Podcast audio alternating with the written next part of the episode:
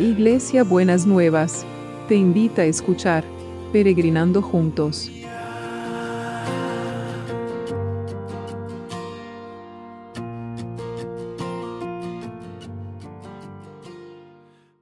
Buenos días mis peregrinos y peregrinas, ¿cómo andamos para empezar este lunes? Espero que hayan tenido un lindo domingo. Nosotros aquí en Buenos Aires con un tiempo horrible, pero no importó ese tiempo horrible para poder estar eh, en la comunidad con nuestros hermanos y nuestras hermanas, estar viendo las caras queridas, conocidas, esperadas y que realmente anhelábamos ver en este tiempo. Señor, gracias por todo lo que nos diste eh, en ese domingo. Señor, que podamos guardarlo y que podamos atesorarlo. Y hoy lunes nos toca, esta es la última semanita de los 40 días, ya no nos damos cuenta y ya el domingo terminamos, ¿no es cierto? Así que este lunes nos toca ser transformados por el poder de tu Espíritu Santo. Y tiene que ver con nuestra relación con Dios. Y el pasaje que, nos toca es 2 de Corintios 3, 17 y 18. Y dice así, porque el Señor y el Espíritu son uno mismo, y donde está el Espíritu del Señor hay libertad. Y nosotros no tenemos ningún velo que nos cubra la cara somos como un espejo que refleja la grandeza del Señor, quien cambia nuestra vida.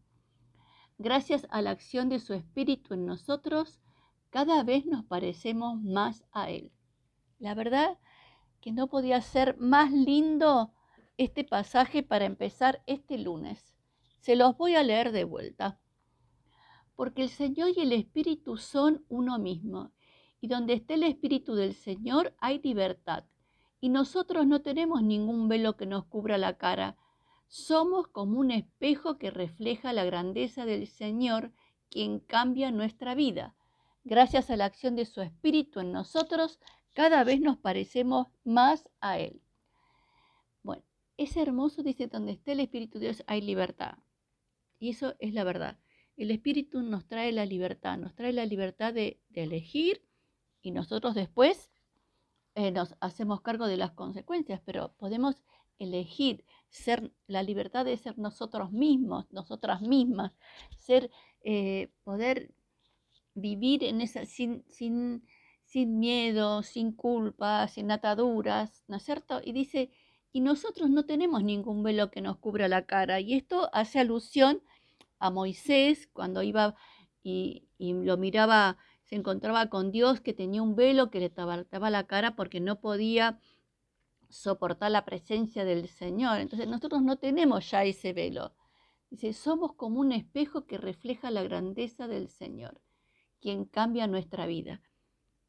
Ahora, yo le pregunto a usted, mi, querido peregrino y peregrina, su cara, mírese su cara, su vida, refleja la grandeza del Señor, quien cambia su vida?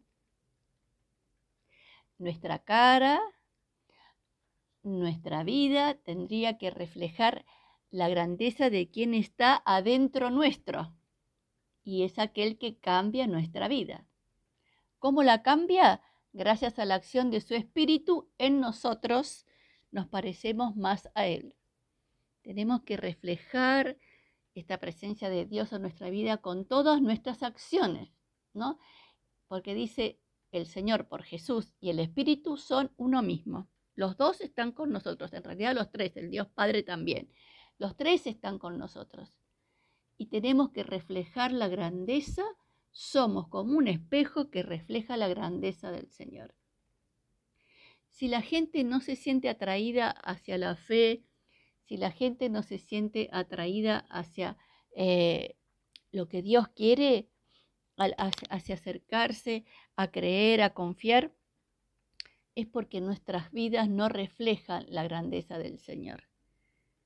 El Señor nos lleve a poder reflejar esa grandeza. Señor, en el nombre de Jesús, te doy gracias porque donde esté el Espíritu del Señor hay libertad. Y te pido, Padre, que nos des esa conciencia y esa alegría, que nuestra vida, nuestra cara, nuestro ser pueda reflejar la grandeza de nuestro Dios. Y te pedimos que sigas cambiando nuestra vida por el Espíritu Santo que obra en nosotros. Gracias, Señor. Muchísimas, muchísimas gracias. Así que bueno, damos esa grandeza del Señor. Vamos a clamar a esa grandeza del Señor para que traiga sanidad, traiga consuelo, traiga sostén a cada uno y a cada una que eh, lo esté necesitando en este tiempo. Señor, quiero traer en este lunes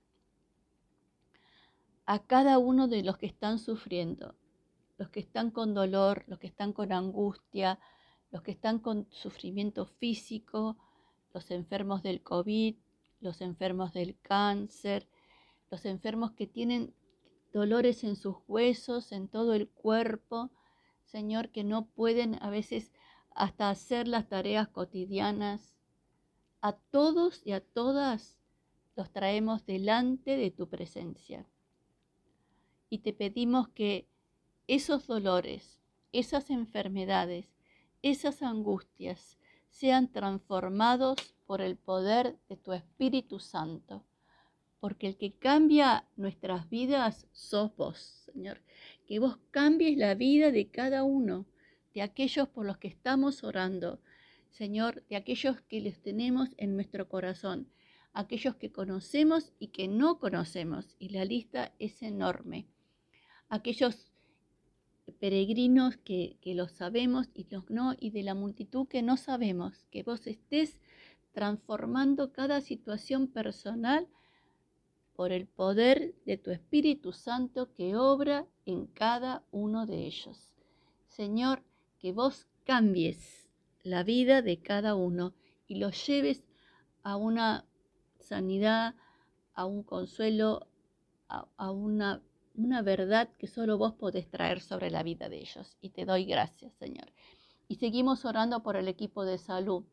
Seguimos orando porque lo necesitan, están cansados, están agotados, Señor, y que vos le renueves las fuerzas antes que, que esta ala delta acá en la Argentina eh, tome más fuerza, que le recuperes las fuerzas para que ellos puedan eh, sentirse fortalecidos en vos y te damos gracias. Y también oramos por aquellos que trabajan para que todos nosotros tengamos todo lo que necesitamos.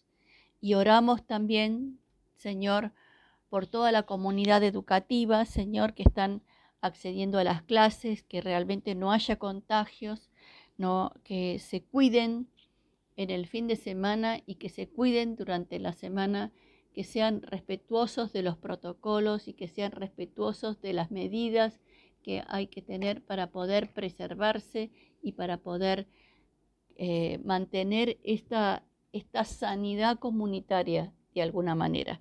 Te lo pedimos, Padre, en el nombre de Jesús. Y seguimos orando por el trabajo, por el trabajo, damos gracias de los que tienen trabajo, pero también seguimos orando por aquellos que tienen problemas en el trabajo, que vos, Señor, sobre todo aquellos que a veces están pasando situaciones difíciles en el trabajo, cuando hay ambientes hostiles, quiero orar por los que se sienten que le hacen bullying o se sienten que están como perseguidos en, el trabajo, que los están como controlando más allá de lo, de lo normal que realmente vos estés moviéndote poderosamente, porque como vos sos el que cambia la vida, que cambies esas situaciones por el poder que hay en tu Espíritu Santo, que cambies con tu amor y con tu cuidado esas situaciones. Y también los que están esperando respuestas. En esta semana tengo una palabra que me vino ya desde ayer para la mamá de Martín, que Martín en esta semana va a recibir noticias de los trabajos que está esperando. El Señor se va a mover poderosamente en esa situación y va a destrabar lo que hasta ahora estuvo trabado. Lo declaramos, lo esperamos en el nombre de Jesús. Y si algún otro tiene una situación que está trabada, también una respuesta que está trabada, también la ponemos delante de tu presencia, Señor, para que sea vos el que destrabe la situación, porque como decía tu palabra, el que cambia nuestra vida y el que cambia las cosas sos vos. Así que nosotros clamamos a, a tu persona, nosotros clamamos a tu presencia y te damos las gracias en el nombre de Jesús. En el nombre de Jesús. Y seguimos orando por los vecinos. Hay que seguir orando por los vecinos. La verdad que sí. Que Señor, que, que, tengamos vecinos que sean solidarios, que, se, que vos transformes, que cambies la vida de nuestros vecinos que están hostiles, están quejosos, están malhumorados, están litigantes. Cambialos, Señor, te lo pedimos en el nombre de Jesús. Y seguimos orando por los que quieren cambiar de vivienda, que realmente abras las oportunidades, que abras, Señor, los caminos en donde no lo hay. En el nombre de Jesús, yo sé que lo vas a hacer y que pronto lo vamos a ver, Señor. Pronto lo vamos a ver. Esos milagros de mudanzas, esos milagros de transformaciones, esos milagros más allá de lo que nosotros creemos o esperamos. Esos milagros los vamos a ver con nuestros propios ojos y los vamos a declarar, con, los declaramos con nuestra boca, pero los vamos a ver con nuestros propios ojos.